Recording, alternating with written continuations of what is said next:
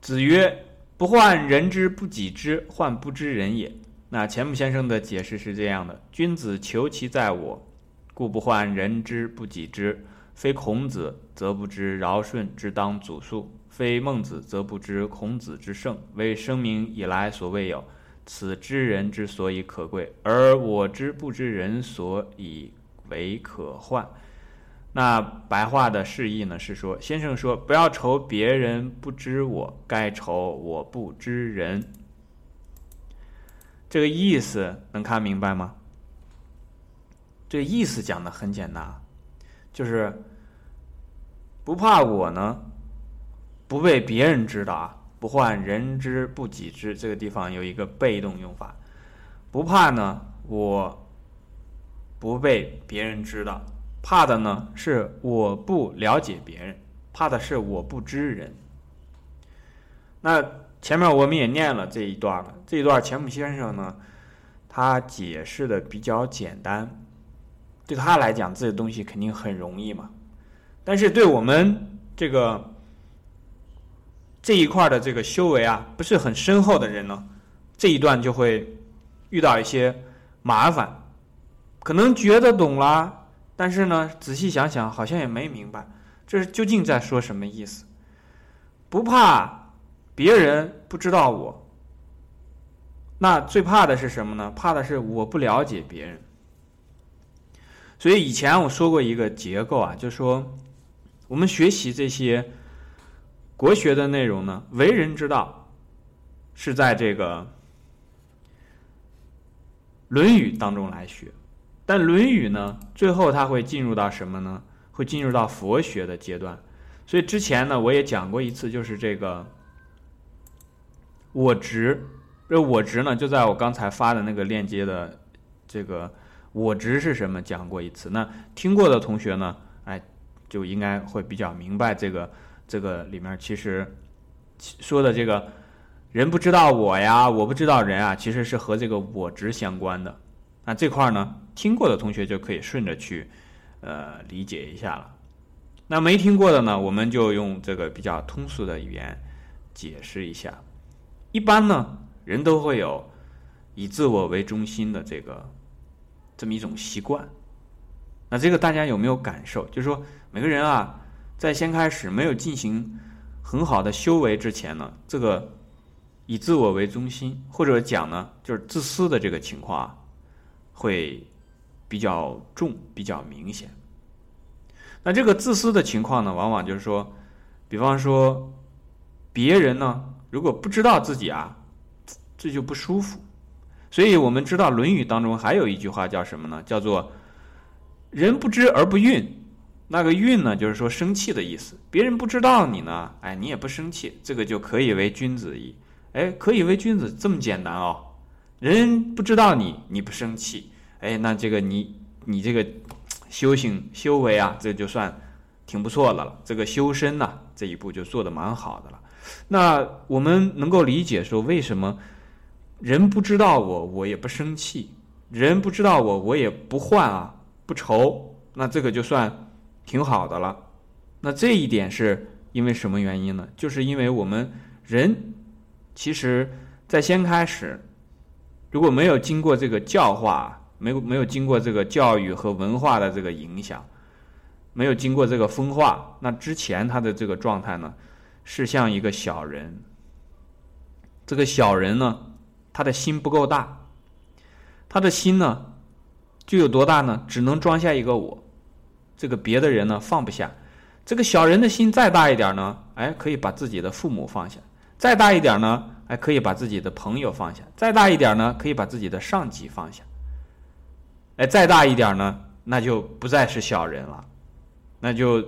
这个肯定是变成了一个可以放下天下人的这么一个大人，所以小人和大人的主要区别在这个心量的大小这个区别上。那么这个地方呢，不患人之不己知，其实就是讲之前的这个人在刚开始的时候，他还不明白这个自己的这个心啊，或者说自己是什么，在这种情况下呢，哎。自己和别人的界限总是分得很清楚。那希望呢，别人能够知道自己。为什么要别人知道自己呢？那这时候呢，会围绕自己展开一个以自我为中心的，我们可以称之为啊，叫做服务体系。就别人都是来为我服务的。那所以这个时候，你要如果不知道我，你怎么能够是吧来为我服务呢？所以这个时候，别人要知道我，知道我的这个目的是什么呢？是为我服务的。你大家看是不是这样啊？没有一个人说怕别人不知道我，是因为说因为我要给别人提供服务，我怕他们不知道，这样的话他们得不到我的服务，不会这样想。怕别人不知道自己呢，主要就是怕自己得不到那个好处，对不对？这个好处不外乎名利，是吧？酒色财气等等这些东西。所以这个是不患人之不己知。那如果一个人能够破除了我执之后呢？那你破我之后，肯定可以利他嘛，对不对？他就是人嘛，患不知人也。所以这个地方讲的是说，人真正怕的是你不了解人。你不了解人是什么意思呢？就是你的心变不大，你的心里放不下别人。你如果心里老是想着自己，那怎么能够放得下别人呢？你放不下别人的话，那你也不可能了解别人嘛。所以我们可以去。在自己的一些言行举止上，任何时候你都可以去想一下，什么东西呢？你是以事情的事实本身来围绕这个事情的这个事实本身展开思考和行行为的，还是说以自己以自己的利益啊，以自己自我为中心来展开这个思考和行为的？经常可以想一想，很多事情都可以这样啊来想。那你的。学习也好，那大事情你可以这样想啊，一个小事情你也可以想一想。比方说，有时候你会出现自己的这个情绪啊，非常激动，那你可以想一下，因为有的时候啊，人不知道自己为什么就激动了，好好的为什么会激动？那这个时候呢，你就去想一下，这个时候呢，你这个思考的方式呢，是以自己为中心，还是以事实本身为中心啊？我这个时候之所以没有讲说是以他人为中心，因为有的人他的这个自我的我执啊，非常的非常的强硬。如果你讲到说让他以他人为中心，他就说不行不行不行，这是什么办法什么道理嘛？我当然要以我自我为中心。但是我我换一个词啊，就说以事实本身为中心，因为以自己为中心和不以自己为中心这两者，它有一个分开之后呢。就是在不以自己为中心这个里面呢，还有一个就是说以事实为中心。那实事求是就说的是这个。如果我们能够抛开自己的这个这个妄想、成见啊这些不对的念头呢，那剩下的东西肯定是事实，肯定是事实。有的时候我们会出现啊，一个人想很多事情看起来不可理喻，而且呢。这些事情呢，还是为别人在着想的，但实际你去深究它的这个根本呢，最后总是会把这个到最后一站的时候，一定会把这个以自我为中心这个根结找出来。有的时候他会进行这种转变啊，我只是提醒大家，就是说有的时候他从表象上看起来，哎，很像是在为别人考虑。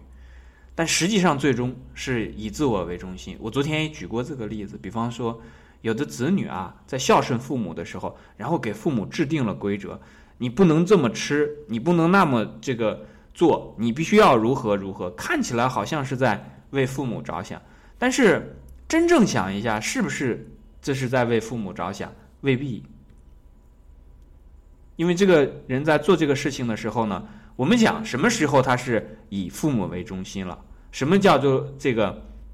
就是说不患人之不己知，患不知人也。我们在这个就是说父父子子的这一个环节里面，举个例子就是这样，就是说，如果真的他能够这个站在父母的角度上来想，那就是方方面面都能够考虑到。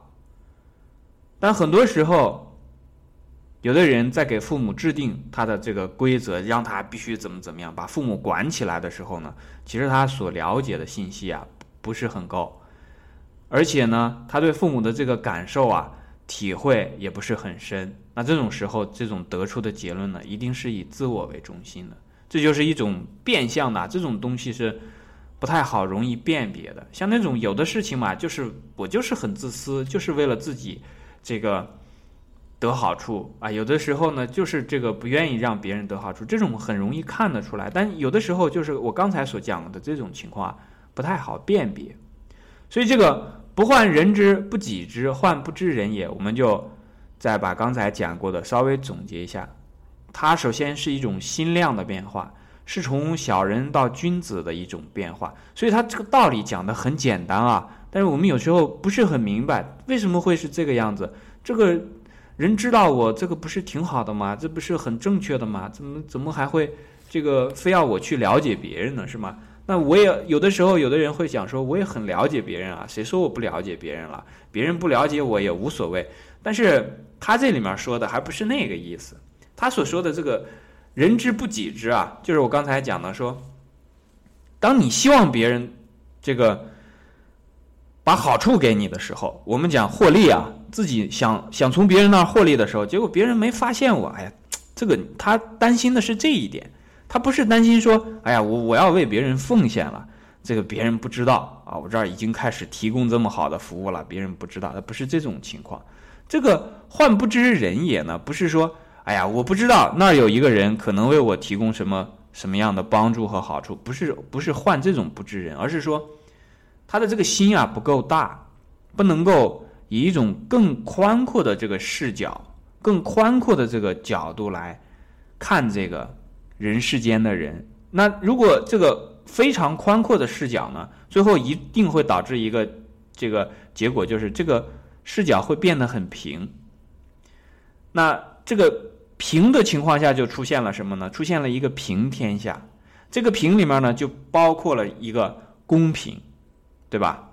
包括了一个公平，因为人和我是一样的，我的父母和人的父母，哎，是一样的。那这样的话呢，我们放眼望去，那就是看到是一个平的天下。怎么一个平的天下呢？是公平的天下。哎，那我们回到刚才我们所讲的内容，公相对的是什么呢？公相对的就是私嘛，所以这个其实不患人之不己知，患不知人也。讲的最核心、最核心的地方就是什么呢？由私到公，由私到公，而由私的地方是什么呢？